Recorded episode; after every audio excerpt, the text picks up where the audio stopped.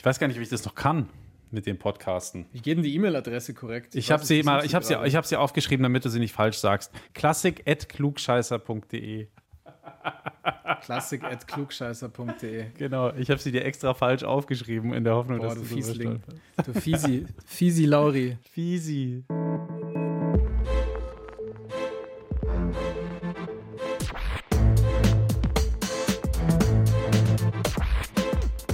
Klassik für Klugscheißer. Hallo und herzlich willkommen zu Klassik für Klugscheißer oder auch einfach nur Hello again. Du, Ich sage möchte wieder dich hello heute again. noch sehen. Dort am Willk- Fluss, wo die Bäume stehen. Wo das Geht- alles begann. Wow. Howie Ich Uli knapp. Hello again. Ich, Hallo. ich setze dem jetzt ein Ende. Willkommen zurück zu Staffel 3. Wer hätte es gedacht? Wir wussten zwar, dass es irgendwann weitergehen wird, aber tatsächlich sind wir jetzt wirklich zurück. Das fühlt sich gut an. Erstmal ganz, ganz herzlichen Dank für die viele, viele Post, die uns in der Zwischenzeit, in der Pause zwischen Staffel 2 und jetzt Staffel 3 erreicht hat. Ja, sorry, dass wir so lange abgetaucht waren. Es mussten noch ein paar Dinge geklärt werden, Uli, oder? So ist es. Manchmal ist es halt einfach so. Aber jetzt sind wir wieder da. Ich bin Uli Knapp und ich kann sagen, wir machen auf jeden Fall Staffel 3. Mein Name ist Lauri Reichert. Sag mal, Uli, ähm, du als alter Fußballexperte, du bist ja wirklich Fußballexperte, du kommentierst in deinem anderen Leben auch noch Fußballspiele. Äh, du wirst vermutlich die EM verfolgt haben oder die ja aktuell, also für uns jetzt aktuell, für alle, die es irgendwie in einem halben Jahr mal hören, nicht, aber für uns aktuell ja läuft. Ja, aber ich habe sie ehrlicherweise wirklich nur am Rande verfolgt. Also es kam Was? bei mir, ja, es ist wirklich so, mir hat das nie wirklich gepackt. Aber trotzdem, glaube ich, können wir festhalten, ich kann für mich sprechen. Ich äh, habe fast jedes EM-Spiel bisher gesehen, also zumindest, wenn ich die Zeit dazu hatte. Und äh, ja, du bist auch fußballaffin, das wissen wir alle. Also eigentlich sind alle Beteiligten, auch die übrigens hinter den Kulissen, äh, Henrik und Tobi, unsere Redakteure, die mithören, auch ziemlich fußballaffin. Und was ihr nicht wissen könnt, wir haben es irgendwie, wir genialen Typen, in einem Anfall von Dummheit und äh, Terminplanung kombiniert geschafft, die Aufzeichnung dieses heutigen Podcasts so zu legen, dass gerade parallel das EM-Halbfinale Italien-Spanien läuft. Ja, mein Gott, das Wie kann ja man auch eigentlich schon so oft. dumm sein? So ein ja, Spiel, ja schon das oft. kommt immer wieder. Das ist das Spiel, das es am häufigsten, glaube ich, bei einer EM gab. Ja. Italien, Spanien. Insofern ist doch wurscht. Wie hat, wie hat ein guter Freund äh, aus Amerika, den Fußball überhaupt nicht interessiert hat, mal zu mir gesagt, wenn ich, als ich irgendwie nervös war und scheiße, ich will das Spiel sehen, you can Google it afterwards. Ja, it's easy. Stimmt. Was stressen wir uns eigentlich so? Genau. Ich glaube ja übrigens, äh, ich glaube übrigens, ich weiß, warum es bei den Deutschen mal wieder nicht äh, für mehr als für das Achtelfinale in diesem Falle gereicht hat. Sie haben die Hymne mit zu wenig Inbrunst intoniert, mitgesungen, äh, womit wir bei der vermutlich dämlichsten Diskussion des deutschen Fußballs der letzten Jahre angekommen wären.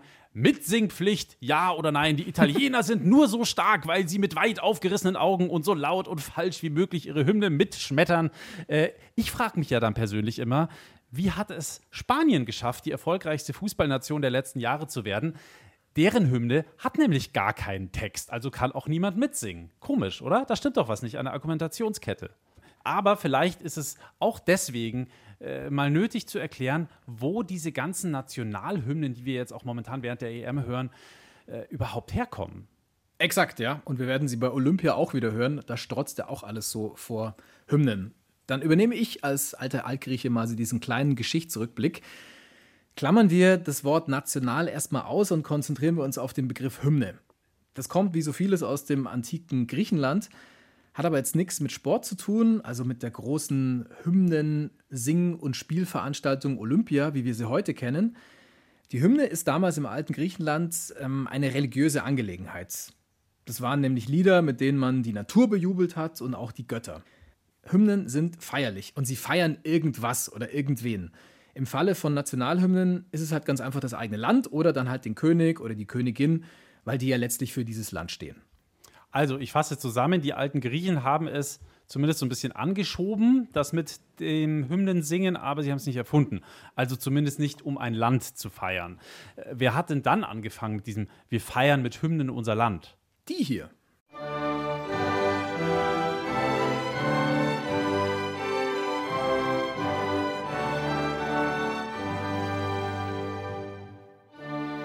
Bedankt. Bedankt. Ja, genau. Mehr kann ich leider nicht auf Holländisch. Reicht ja. Tatsächlich, das war die niederländische Nationalhymne und die gilt auch als die älteste Nationalhymne überhaupt. Sie stammt nämlich aus dem 16. Jahrhundert. Aber so richtig geht der Hymnenhype dann erst im 19. Jahrhundert los, im Zeitalter von Nationalismus und Kolonialismus. Obacht, und jetzt folgt ein wirklich pathetischer Satz. Leider muss man sagen, dass die meisten Hymnen ihre Entstehungszeit immer noch atmen. Ja, pathetisch, aber total richtig. Also modern ist da wenig. Ja, würde ich auch sagen. Also so richtig moderne, weltoffene Hymnen, die hört man eher selten. Es gibt eigentlich fast keine. Also es gibt eigentlich fast keine, bei der kein Chauvinismus mitschwingt. Dieses Wir und die anderen. Es geht immer darum, dass man die eigene Identität glorifiziert. Und das sieht man dann ganz deutlich bei der Zeile Deutschland, Deutschland, über alles, über alles in der Welt. Also die erste Strophe des Deutschlandliedes, die wird ja immerhin nicht mehr gesungen. Also sich selber glorifizieren, ähm, das ist auch sehr beliebt, aber ganz besonders beliebt ist eben dieses Freund-Feind-Schema. Also man erfindet eine Gefahr von außen und will so den nationalen Zusammenhalt beschwören. Nehmen wir uns mal die Schweiz vor. Da heißt es, ich zitiere, da wo der Alpenkreis nicht dich zu schützen weiß, weil dir von Gott stehen wir den Felsen gleich, nie vor Gefahren bleich, froh noch im Todesstreich, Schmerz uns ein Spott. Uah, mir schlottern die Knie vor den Eidgenossen. Übrigens, was ich ja auch sehr sympathisch finde, ist die Marseillaise, die französische Hymne. Da heißt es ja dann im Chorus sozusagen, zu den Waffenbürger formiert eure Truppen, marschieren wir, marschieren wir und jetzt unreines Blut tränke unsere Furchen.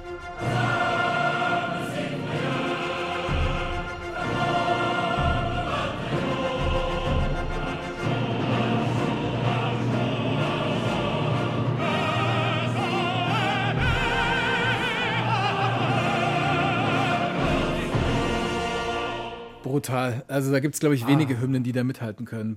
ja, das sind jetzt mal zwei Beispiele.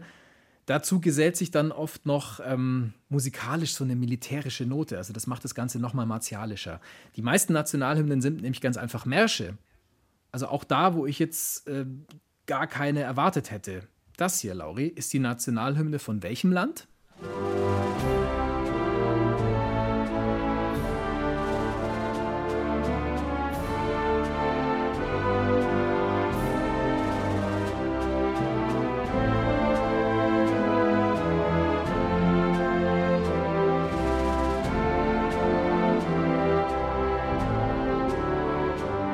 Keine Ahnung. Keine Ahnung. Könnte, weiß ich nicht, könnte auch eine Messe von Schubert sein oder so. Also völlig austauschbar. Ich rate jetzt einfach mal äh, Georgien. Nein. Nein. Es ist Jamaika. Was? nicht, mal im, nicht mal im Offbeat. Aber ein Marsch im Offbeat funktioniert ja auch nicht. Ja, also, das war äh, Jamaika. Nix mit Reggae oder Rugger oder sonst was. Ähm, oder was Lockereres einfach. Nee, nee, auch dieses furchtbar stocksteife, marschartige Ding. Eher so getragen. Also passt, finde ich, jetzt nicht zu diesem Land, aber gut, ich war noch nie dort. Vielleicht ist es jetzt auch ein Vorurteil. Es gibt allerdings auch Ausnahmen, muss man sagen. Und ähm, eine davon ist ausgerechnet die Nationalhymne der DDR, aber dazu kommen wir später. Kleiner Cliffhanger. Also, ich bringe jetzt diesen kleinen äh, Geschichtsexkurs zu Ende. Nationalhymnen entstehen mit den europäischen Nationalbewegungen und das ist halt im 19. Jahrhundert. Und damit ist auch klar, wie so eine ganz idealtypische Hymne klingen muss, nämlich stramm, nationalistisch, chauvinistisch. Wir gegen die anderen und wir machen euch alle platt. Bumm. Das ist ungefähr die Message. Wenn wir jetzt geschichtlich noch ein bisschen weiter an heute heranrücken, dann hat sich da jetzt nicht so viel verändert. Nehmen wir die Hymnen von afrikanischen Staaten, die so nach und nach unabhängig geworden sind. Die klingen durchaus auch nach westlicher Marschmusik. Zum Beispiel die Hymne der Republik Südsudan.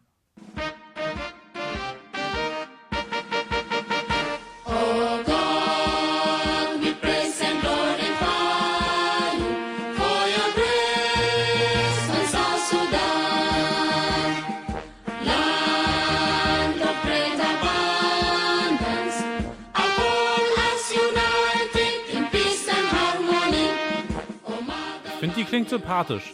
Die könnte auch aus irgendwie so einem Astrid Lindgren-Film sein oder so. In Peace and Harmony habe ich gerade rausgehört. Ja, stimmt schon. Ja, also, also, die, die, bisschen ist, die ist nicht so martialisch, gell? Genau. Ja. Trotzdem wird da auch getrommelt wie bei einem Marsch. Und ich glaube, man kann auch gut dazu marschieren.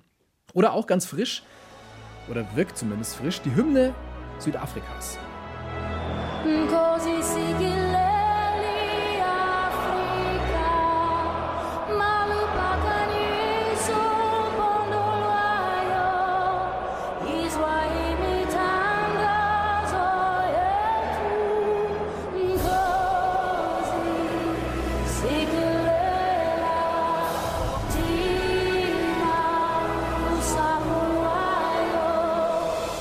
die Hymne von Südafrika.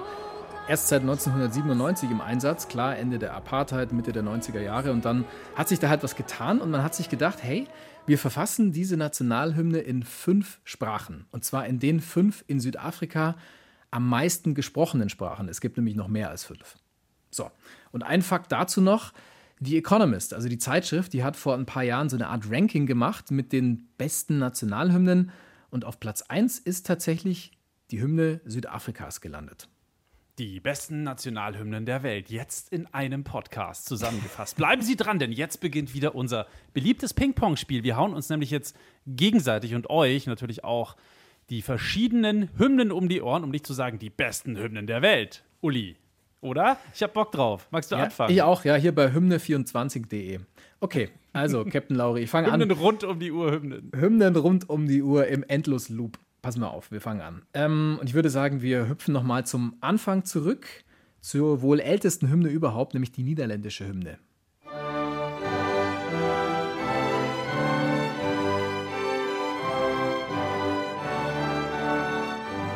Der Text von dieser Hymne ist entstanden zwischen 1568 und 1572. Also ist schon wirklich altes Ding. Ja, das, ich habe vorhin schon mal kurz gezuckt, weil du gesagt hast, die älteste Hymne der Welt. Äh, ich habe in der Vorbereitung dieser Folge irgendwo gelesen, dass die japanische Hymne eigentlich die älteste ist.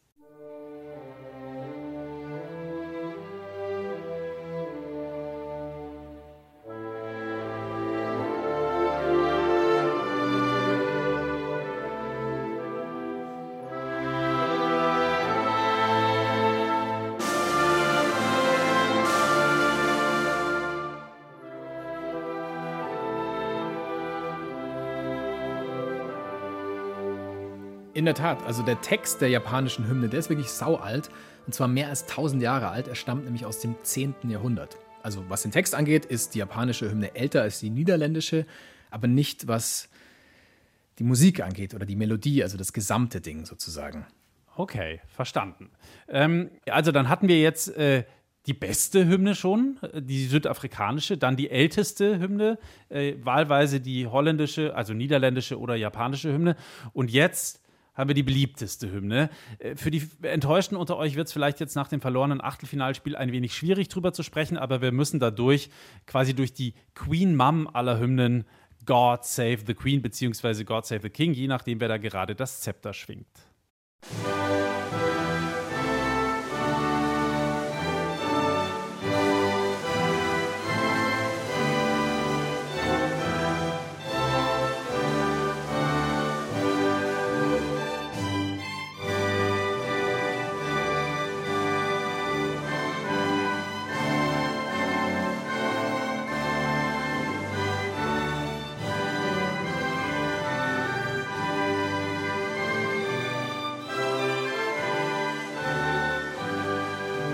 God Save the Queen. Kein Mensch weiß übrigens, wer das geschrieben hat. Man vermutet, dass die Ursprünge irgendwie in einem gregorianischen Choral liegen. Manchmal äh, wird sie auch dem Komponisten John Bull zugeschrieben. Der hat im frühen 17. Jahrhundert gewirkt. Wichtig ist jedenfalls, das ist nicht die Hymne von England, wie man ja oft fälschlicherweise behauptet, sondern die Hymne vom UK, also vom Vereinigten Königreich und Nordirland. England hat gar keine eigene Hymne. Wenn England beim Cricket antritt, dann wird zum Beispiel ein Lied namens Jerusalem gespielt und beim Fußball wird dann eben God Save the Queen benutzt. Hat jetzt nicht auch Beethoven mal diese Melodie benutzt? War da nicht Ja. was? Ja, stimmt, das hat er. Und zwar, als er in seinem Werk Wellingtons Sieg oder die Schlacht bei Vittoria die Briten illustrieren wollte. Und er war da übrigens nicht alleine. Über 140 Komponisten haben außer Beethoven noch die äh, britische Hymne genutzt. Von Paganini zum Beispiel gibt es auch Variationen darauf für Violine und Orchester. Äh, die hören wir gleich. Jetzt hören wir erstmal kurz die Beethoven-Variante.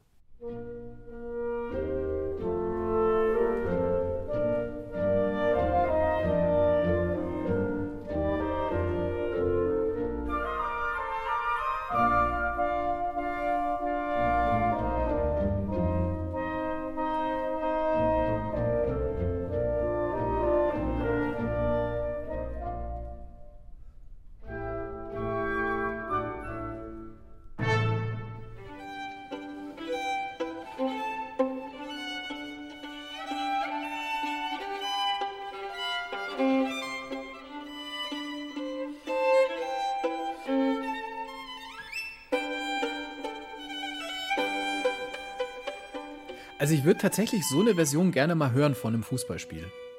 Also wenn da wirklich Leute diese Melodie, dieses Lied so zupfen, das fände ich Ja, toll. Und das am besten wirklich vor ganz vielen Menschen. Ja, aber da darf keiner pfeifen, gell, sonst hört man nichts mehr. Ja, es darf sowieso nie einer pfeifen, das gehört sich nicht bei einer Hymne. Finde ich ganz Das schlimm. haben die Engländer aber getan im Achtelfinale. Ja, und deswegen haben sie natürlich auch Ganz, gewonnen, ganz weil sie die. Mannschaft vorher verunsichert haben. Richtig, ganz genau. It's all, it's all about the national anthems. Es gibt übrigens noch ein paar lustige Facts zur britischen Hymne. Die wurde und wird nämlich auch sehr, sehr gerne in anderen Ländern verwendet. Deswegen ist sie ja auch die beliebteste Hymne. Von 1871 bis 1918 war die Melodie dieser Hymne auch die Hymne des Deutschen Kaiserreiches, weil Kaiser Wilhelm II. war ja ein Enkel von Queen Victoria und 1816 bis 1833 war es quasi die Hymne des russischen Zarenreichs und hieß da Molitva Ruskic, übersetzt glaube ich so viel wie das Gebet der Russen. Und äh, weißt du, was passiert, wenn Liechtenstein gegen England Fußball spielt? Dann geht bei Liechtenstein das Licht aus. Auch.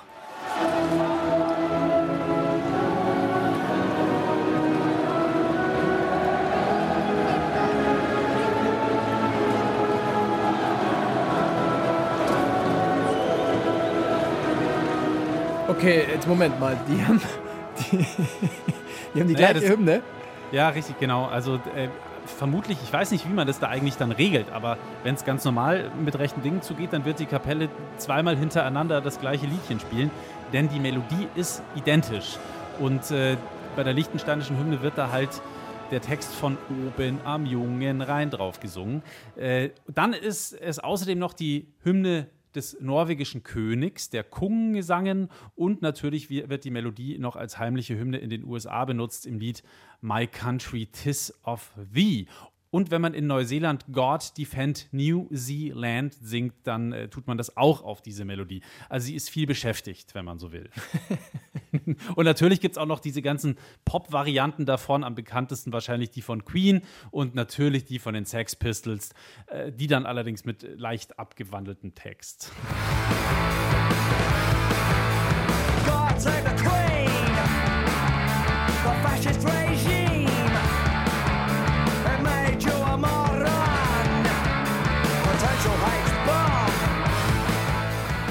Ja, also nicht nur der Text ist abgewandelt, sondern in Wahrheit auch, auch die Melodie. Also eigentlich ist ein anderes Lied. Aber er nimmt natürlich ganz klar Bezug äh, auf äh, die britische Hymne. Also wenn die britische Hymne die beliebteste ist, dann würde ich sagen, die amerikanische, also die US-amerikanische ist die bekannteste. Würde ich jetzt einfach Ja. mal behaupten. Ja, glaube ich auch. Der Text zu dieser ähm, Hymne, der stammt aus dem Jahre 1812 und zwar ist er entstanden im Zweiten Unabhängigkeitskrieg. Da hat der Dichter Francis Scott Key von der Flagge, also diesem Star Spangled Banner, sich inspirieren lassen von dem vor Sternen glitzernden Banner. Das heißt es übersetzt. Soweit und so typisch erstmal, aber wenn man mal darauf achtet, ist das musikalisch eine eher untypische Hymne. Versuch's mal mitzusingen. Also es ist gar nicht so eingängig. Es ist wirklich eine etwas schwerere Melodie, also schwierigere. Der Tonumfang ist ja recht groß, also fiese hohe Töne. Ähm, und da kann Da man schon mal daneben langen. Da scheitern sie doch dann immer reihenweise im Stadion, wenn sie es live singen müssen dran oder an diesem einen hohen Ton.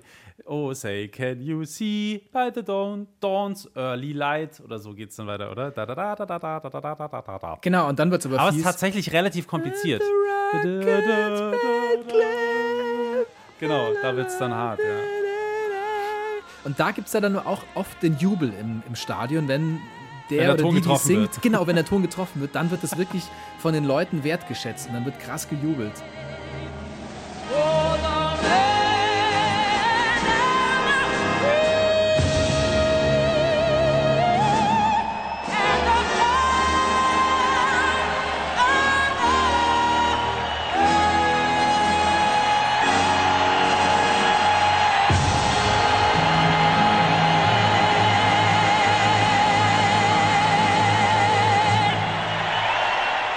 Eins noch zur amerikanischen Hymne. Jimi Hendrix hat natürlich auch eine fantastische Version hingelegt. In Woodstock 1969. Eine Version gegen den Vietnamkrieg.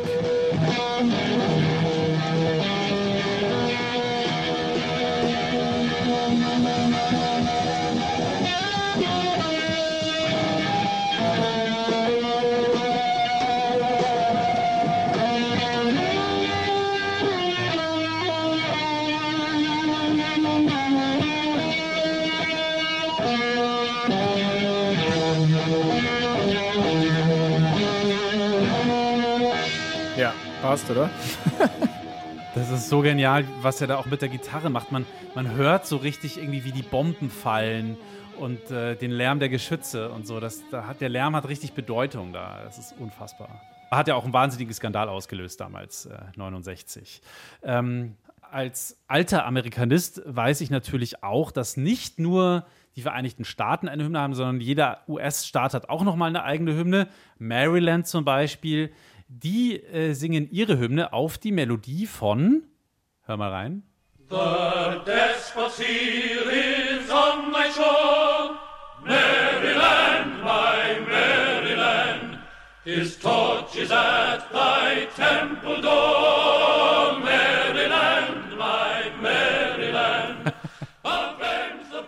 Richtig auf die Melodie von O Tannenbaum. Merry Christmas, Maryland. Das, das wirkt immer ein bisschen seltsam. Ähm, Sie übrigens unsere Weihnachtslieder-Folge, da reden wir noch mal ein bisschen ausführlicher über unter anderem auch O Tannenbaum und auch sehr witzig. West Virginia hat tatsächlich, ja, ihr habt es vielleicht jetzt schon im Ohr, als ich nur den, den Staatennamen erwähnt habe, Take Me Home Country Roads als Hymne. Country roads, take me home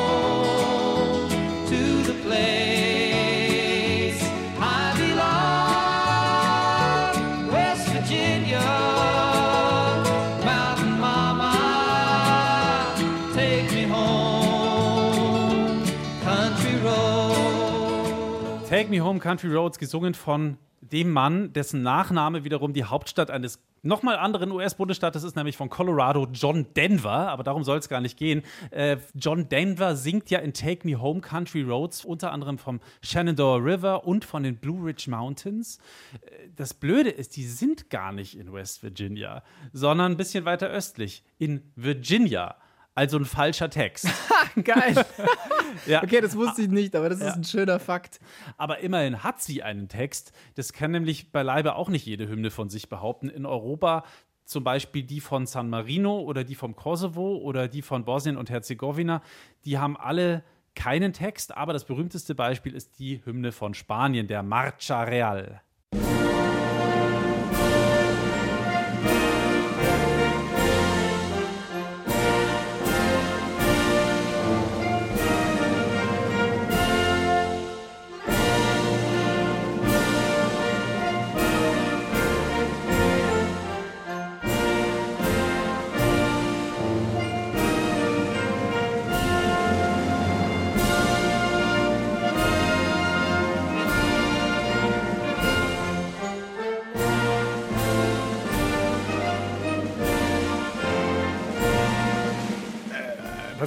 Dachte eigentlich immer, das hier ist die spanische Hymne.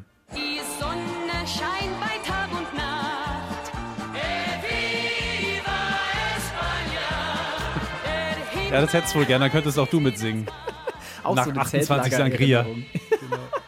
Okay, Espas, äh, erklär's mir. Warum hat die spanische Hymne, also die richtige, keinen Text? Ähm, das hat verschiedene Gründe. Zum Beispiel ist Spanien ja, wenn man so will, ein Vielvölkerstaat und die Basken und die Katalanen, die fühlen sich halt irgendwie nicht so richtig verbunden mit der spanischen Nation. Ja, gut, aber äh, mag ja sein, aber es gab doch sicher dann irgendwie Versuche, dass man halt doch so einen Text zusammenklopft für diese Hymne. Ja, ja. Also es gab nicht nur einen Versuch, schon äh, seit dem 19. Jahrhundert wird es immer mal wieder versucht, aber das scheitert immer wieder vor allem an Protesten. Der letzte große Versuch, da einen Text dazu irgendwie hinzukriegen, war von 2008. Da wollte das spanische Olympische Komitee einen Text, äh, nachdem der Präsident des Olympischen Komitees die Liverpool-Fans You'll Never Walk Alone hat singen hören in Anfield, was ja immer wirklich krasse Gänsehautmomente sind. Jedenfalls war er da so ein bisschen neidisch äh, auf die Mitsing-Power und ja, sowas hätte er gerne auch für die Bewerbung für die Olympischen Spiele damals in Madrid 2016 gehabt. Also gab es einen Wettbewerb, man konnte da abstimmen und es gab sogar einen Sieger, aber auch hier wieder großer Protest gegen den Text. Der fing damals irgendwie an mit Viva España und das hat manche dann wieder zu sehr an Franco und die Diktatur erinnert und dann war das Thema mit dem Text auch wieder vom Tisch. Und die Olympischen Und, äh, Spiele waren auch gar nicht da, oder? Genau, die Olympischen Spiele waren auch gar nicht äh, in Madrid, sondern in Rio, aber das nur am Rande. Und äh, Uli, was machen die Fans, wenn die im Stadion beim Fußball doch irgendwie die Hymne mitsingen wollen? Die spanischen Fans? Pfeifen? nee, die singen dann einfach äh, la la la la. Genau.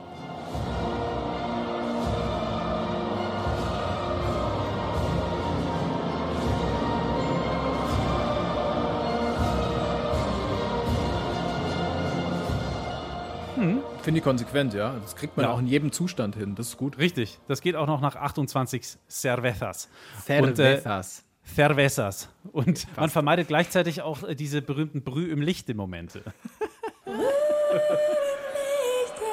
dieses Glückes Ach, die Arme, die, die kann sich das Zeit ihres Lebens anhören. Die war halt einfach aufgeregt. Sarah Connor, ja. Sarah Connor ja. damals. Mai, passiert, passiert, passiert dem Besten. Also so ein bisschen richtig war es schon, aber auch so ein bisschen falsch, oder? Ja, total. Also ähm, ich finde ja aber irgendwie auf der anderen Seite ganz witzig, was sie dann da draus gemacht hat in so einem Moment großen Blackouts. Also sie hat einen Klassiker geschaffen. Finde ich auch, das ist absolut ähm, kollektives Gedächtnis. Kommen wir von der großartigen Sarah Connor zu einem anderen großartigen Künstler, Josef Haydn. das ist ein harter Übergang, ich weiß, aber es, es geht nicht anders, weil auf Haydn geht natürlich die deutsche Hymne zurück. Also, relativ bekannt ist ja, und ich glaube, das weiß jeder, dass die Melodie von Josef Haydn stammt, das Kaiserlied. Kleiner Klugscheißer-Fakt. Haydn hat sich dabei wohl von einem anderen Lied inspirieren lassen, und zwar von einem kroatischen Volkslied namens, und ich werde es ganz sicher falsch aussprechen, Stal se Jesem.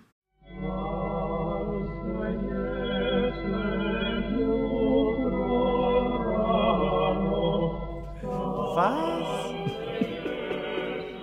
Das habe ich noch nie, das wusste ich nicht. Das ist krass, oder? Das war mir auch sehr neu. Also, Und ob er sich da hat inspirieren lassen, ist ja quasi dieselbe Melodie. es ist wirklich sehr, sehr, sehr nah beieinander. Haydn ist großer Fan von Haydn, also er feiert seine eigene Arbeit und das macht er auch noch im hohen Alter. Ich zitiere mal: Ich spiele das Lied an jedem Morgen. Und oft habe ich Trost und Ergehung daraus genommen in den Tagen der Unruhe. Mir ist herzlich wohl, wenn ich es spiele und noch eine Weile nachher. Das verstehe ich. Ich höre mir auch mal meine Moderation äh, in der Früh an. Ja, schon, oder? Das Einfach weil es schön ist, mit einem guten Gefühl in den Tag zu starten. Und halt schau auch mich dabei im selbst- Spiegel an. Es ist ein bisschen Selbstliebe. Ja. Es ist auch ein bisschen wie seinen eigenen Namen googeln. Zum ersten Mal wurde das Ding dann als Kaiserhymne 1797 zum Geburtstag des österreichischen Kaisers hergenommen, der dann noch Kaiser des ganzen Heiligen Römischen Reiches war. Gott erhalte Franz den Kaiser. So, und jetzt dauert das alles ein bisschen. Ähm, da gab es dann verschiedene Phasen, also eigentlich nach jedem Kaiserwechsel bis zum Untergang des Kaiserreichs 1918 wurde das Ding immer wieder neu betextet. Aber das könnt ihr alles nachlesen auf Wikipedia, wie sich das ähm, Deutschlandlied entwickelt hat. Da will ich jetzt nicht drauf eingehen. Wir kürzen es ein bisschen ab und wir springen einfach dahin, wo es dann für uns wieder wirklich interessant wird, würde ich sagen, nämlich nach dem Zweiten Weltkrieg. Konrad Adenauer, der Bundeskanzler, lässt die dritte Strophe 1950 demonstrativ singen, weil er die ganz einfach als Nationalhymne haben will. die setzt er durch. Und die dritte Strophe ist die, die wir halt jetzt aktuell als Nationalhymne haben. Also Brühe im Lichte und so weiter. In der DDR, in der Deutschen Demokratischen Republik, da singen die Menschen von 1949 an die Hymne Auferstanden aus Ruinen. Der Text stammt von Johannes R. Becher, die Melodie von Hans Eisler. Das ganze Ding soll eine Friedenshymne sein, die dann auch die Menschen im Westen von Deutschland anspricht.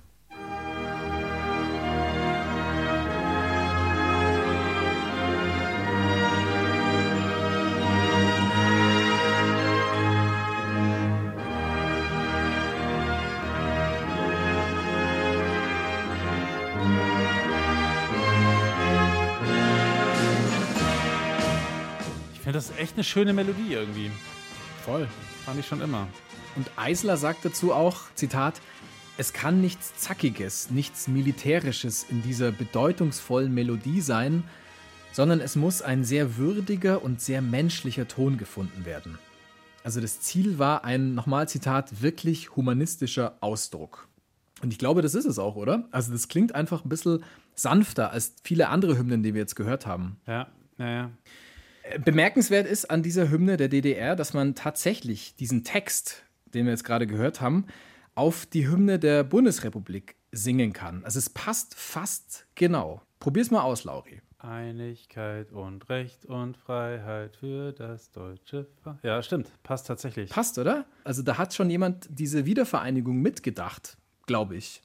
Als sich Deutschland dann wiedervereinigt, da hat man dann äh, mehrere Schwierigkeiten und Probleme. Eine davon ist, man hat auf einmal zwei Hymnen. Also Auferstanden aus Ruinen und ähm, die Nationalhymne der Bundesrepublik.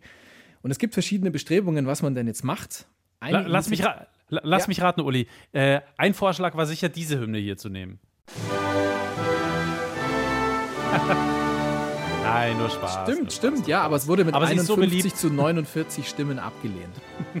Im Hymnenparlament. Die Briten hatten was, eventuell was dagegen. Vielleicht, vielleicht auch nicht, ich weiß es nicht, vielleicht hätten sie es lustig gefunden. Dann hätten sie den Deutschen endlich mal Humor attestieren können. nee, also eine der Bestrebungen war, man sucht sich halt was Neues, aber was es schon gab, und zwar die Kinderhymne. Text von Bertolt Brecht und Musik von Hans Eisler. Der singt hier auch. Anmut sparet nicht, noch Mühe, Leidenschaft nicht noch Verstand, dass ein gutes Deutschland blühe, wie ein anderes gutes Land, dass die Völker nicht erbleichen, wie von einer Räuberin, sondern ihre Hände reichen uns wie andern Völkern hin, uns wie andern Völkern hin und nicht über und nicht unter allen Völkern wollen wir sein. Von der See bis zu den Alpen, von der Oder bis zum Rhein. Land verbessern, lieben und beschirmen wir's. Und das Liebste mag's uns scheinen, so wie andern Völkern ihr's, so wie andern Völkern Derselbe Eisler, der auch die DDR-Hymne geschrieben hat. Genau, genau, der gleiche, der die Nationalhymne der DDR geschrieben hat. Letztlich setzen sich aber dann die Traditionalisten durch und die Hymne, die dritte Strophe des Liedes der Deutschen von Hoffmann von Fallersleben mit der Melodie von Josef Haydn ist die Nationalhymne für das deutsche Volk. Ende aus. Mir fällt gerade ein, was mir in äh, puncto Hymnen ja immer in Erinnerung bleiben wird. Vielleicht kennst du das Video auch, Uli, findet man relativ leicht im Internet. Ähm, als Wladimir Putin auf Staatsbesuch in Ägypten ist und dann mit militärischen Ehren und der russischen Hymne empfangen wird und das Orchester, sagen wir mal, eine recht freie Interpretation der Hymne der russischen darbietet.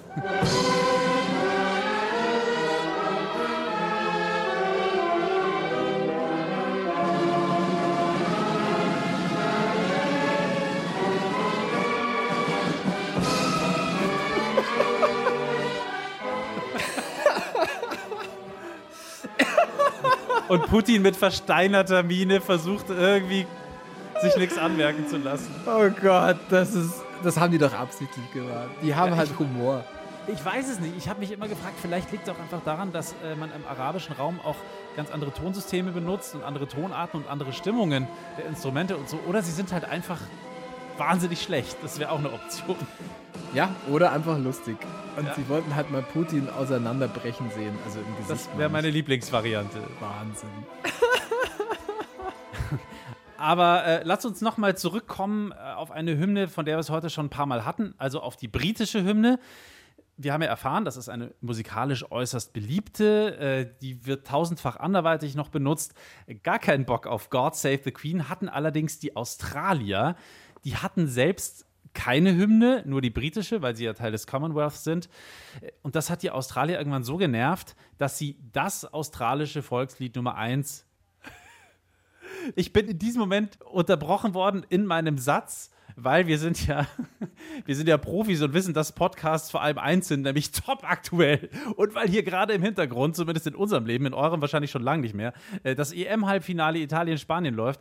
Ähm, Und äh, wie ich gerade erfahren habe, haben die Italiener durch Chiesa das 1 zu 0 geschossen. Korrekt, ja. Sagt uns mal, schreibt uns mal eine Mail, wie sehr euch diese Info interessiert hat. Vier Tage später. Darf ich jetzt weitermachen, liebe Redaktion? Darf ich weitermachen? Sensationell, dieser Chiesa!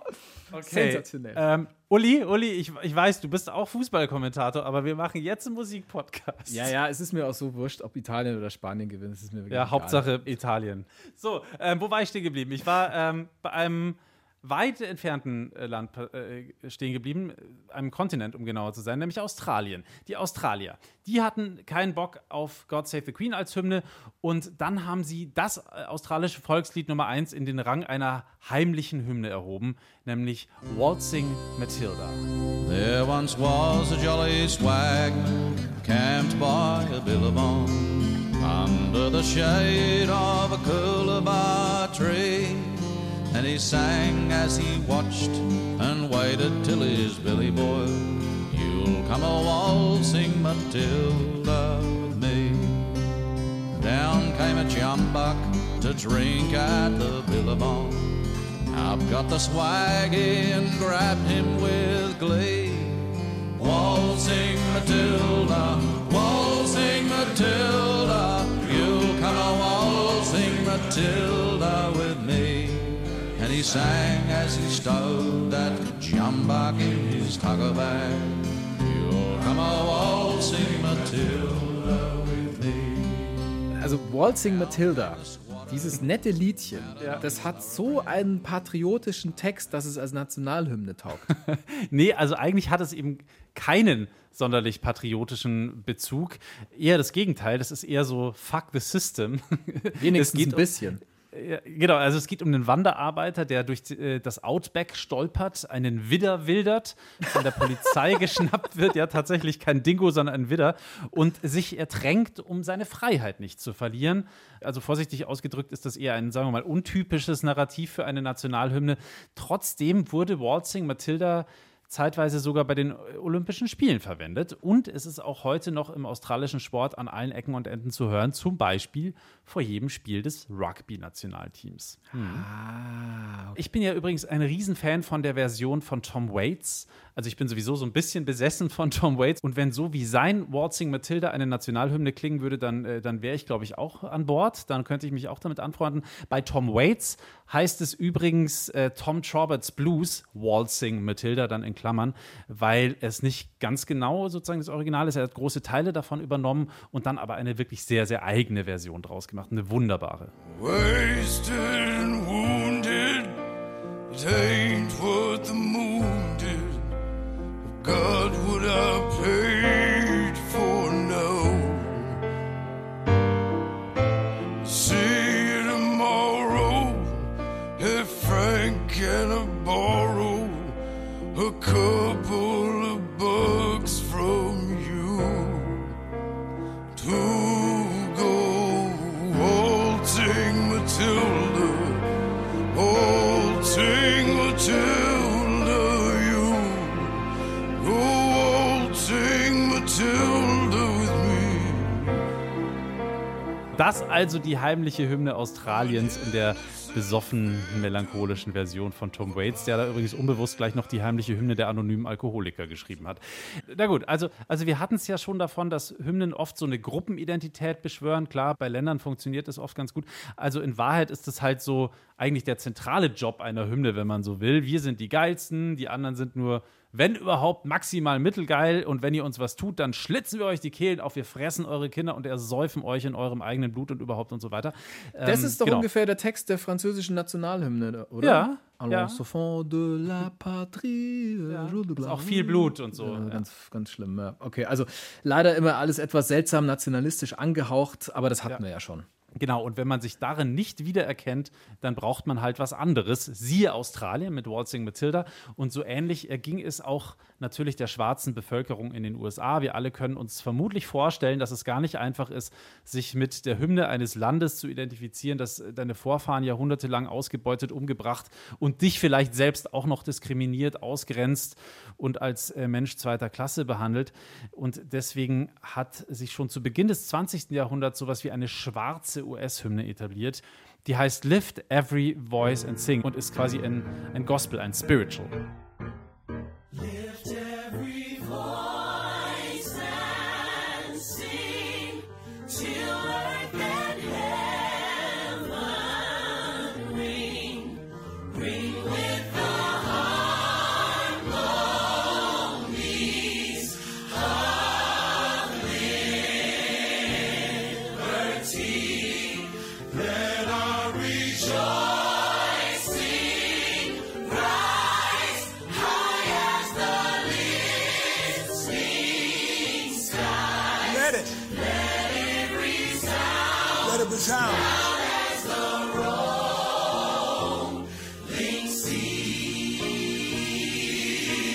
Es auch in ganz vielen anderen Versionen, wunderschön zum Beispiel die von Alicia Keys, Beyoncé hat eine gemacht, Ray Charles und so weiter und so fort. Geschrieben hat diesen Song ein gewisser James Weldon Johnson.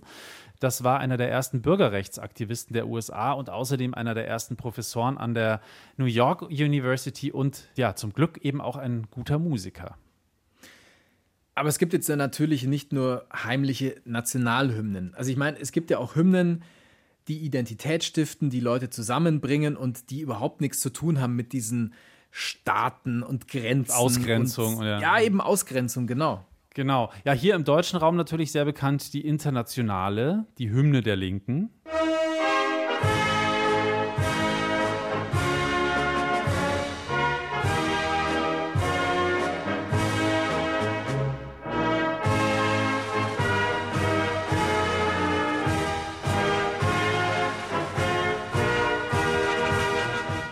Also hier ähm, fühlen sich dann äh, alle Linken angesprochen, aber ähm, es gibt natürlich auch äh, quasi ähm, sexuelle Hymnen, wenn man so will. In der schwulen Community, da gibt es gleich ein paar ganz einschlägige Songs, die quasi zu Hymnen geworden sind. Ganz bekannt natürlich YMCA, Village People oder von äh, Gloria Gaynor, I Am What I Am oder I Will Survive.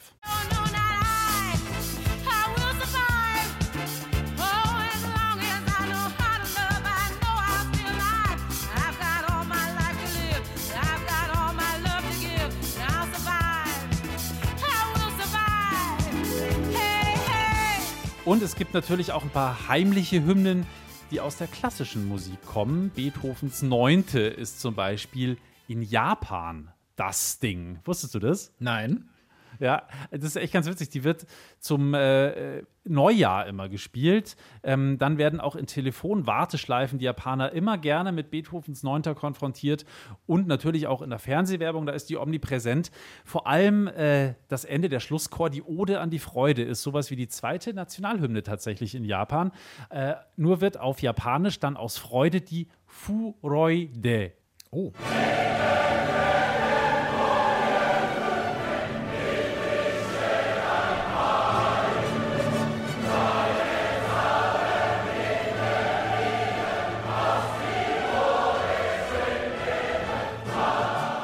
Das war wirklich ein japanischer Chor, der hier gerade Beethovens Neunte so, so schön gesungen hat. Also, also Beethoven ist big in Japan, oder wie? wie wie ja. geht das? Erklär's mir. Das ist eine ganz interessante Geschichte. Ähm, Im Prinzip ist das Lied durch deutsche Kriegsgefangene im Ersten Weltkrieg nach Japan gekommen. Ein paar von denen haben 1918 in der japanischen Kleinstadt Naruto im Lager für ihre Kameraden Beethovens Neunte aufgeführt.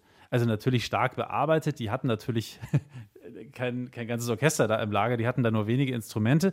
Äh, für eine Sinfonie in Vollbesetzung natürlich nicht genug. Und äh, dann gab es natürlich auch keine Frauen. Also natürlich musste man auf Frauenstimmen verzichten. Aber den Bewohnern von Naruto hat es total getaugt. Und so nahm da der Ludwig van Hype seinen Lauf. Und heute ist man da in Naruto sehr, sehr stolz drauf, dass Beethovens Neunte zum ersten Mal in Asien in Naruto gelaufen ist. Der alte Ludwig van, herrlich. So, das war's mit den Hymnen, mit den heimlichen Hymnen, mit den nackten Hymnen, mit den beliebtesten Hymnen und mit den Hymnen-Hymnen. Ist schon wieder vorbei, oder was? Es ist vorbei, ja. Die erste Folge darf ein bisschen länger dauern. Das Und solltet ihr natürlich irgendwelche interessanten Hymnen-Facts kennen, die wir jetzt vergessen haben, dann bitte immer gerne her damit. Wie wir uns ja generell über jede Form der Kontaktaufnahme von euch freuen. Neulich zum Beispiel, äh, da haben uns Amalia und Victoria, sechs und acht Jahre alt, einen handgemalten Brief geschickt. Das war schon wirklich besonders nett. Also da könnt ihr euch mal ein Beispiel dran nehmen. Da finde ich, kann man auch mal was zeichnen. Ja, es ist schwierig, da Hand zu malen. Wir geben aber immer nur die E-Mail-Adresse durch, deswegen dürfen wir uns eigentlich gar nicht groß beschweren, wenn Leute halt Mails schreiben und keine Na, wir freuen uns natürlich über. Mails. Aber auch Was über, mit dieser auch über? Bastelsachen. Wo ist die? Diese Mozart-Badeente, die fehlt immer die- noch, oder? Ist bisher noch nicht aufgetaucht. Wir Die machen jetzt mal jemand Druck. schicken. Wir machen jetzt mal Druck. Wenn ihr uns trotzdem eine Mail schreiben wollt und keinen handgeschriebenen Brief, dann könnt ihr das auch machen. Die Mailadresse ist komplex. Sie heißt klugscheißer mit Doppel S at brklassik.de. Klassik auch mit Doppel S. Also viele S. Ihr könnt uns natürlich auch ähm, außerhalb des Podcasts zuhören. Und zwar bei Spotify haben wir Playlists zu jeder Folge. Da erscheint jedes Stück Musik, das ihr hier drin meistens nur kurz hört, im Ganzen. Findet ihr einfach immer unter dem Titel der jeweiligen Folge. Klassik für Klugscheißer und dann eben die Playlist zu den einzelnen Episoden. Ich stelle mir gerade vor, wenn jemand irgendwie in seiner WG oder zu Hause laut die Playlist zur aktuellen Folge anhört. Einfach nur eine Stunde Nationalhymnen. Ja, das ist hart zwischendrin. Also ich würde mal klopfen und fragen, ob alles in Ordnung ist. Aber gut. Hinten raus wird es dann entspannter mit ähm, I Will Survive und Oh Gott! Und jetzt kriegen wir gerade noch die, jetzt kriegen wir gerade noch mal die Aktualisierung des Fußballergebnisses rein. Die nachfolgenden Podcasts verzögern sich um wenige Minuten, denn wir sind ja der Aktualität verpflichtet hier bei Klassik für Klugscheißer und dem Sport. Das sind unsere beiden Hauptmissionen und deswegen kann ich euch nicht vorenthalten, dass Spanien gerade ausgeglichen hat zum 1 zu 1. So, jetzt aber wirklich genug mit diesem vollkommenen Schwachsinn. Morata hat das Tor geschossen. Ich werde gezwungen. Ich werde gezwungen, das zu Unser sagen. Redakteur Muss ich- Tobi ruft gerade Tor rein. Also Uli, komm, bevor es jetzt wirklich zum Elfmeterschießen kommt irgendwann und wir das Ding Beenden so weit in die wir's. Länge gezogen haben, lass uns Schluss machen. Wir verabschieden uns. Ich freue mich sehr auf die nächste Folge, wie auch diese erste Folge der neuen Staffel schon wieder großen Spaß gemacht hat. Mit Ja. dir und mit euch. Vielen Dank, vielen Dank, Lauri. Ja, absolut. Vielen Dank an alle Zuhörerinnen und Zuhörer. In der nächsten Folge geht es um klassische Musik und KI. Killerinstinkt. Nein. Oder auch künstliche Intelligenz. Genau. Exakt. Apropos Intelligenz. Intelligenz. apropos Intelligenz, mein Name ist Lauri Reichert. Mein Name ist Uli Knapp. Servus. Servus.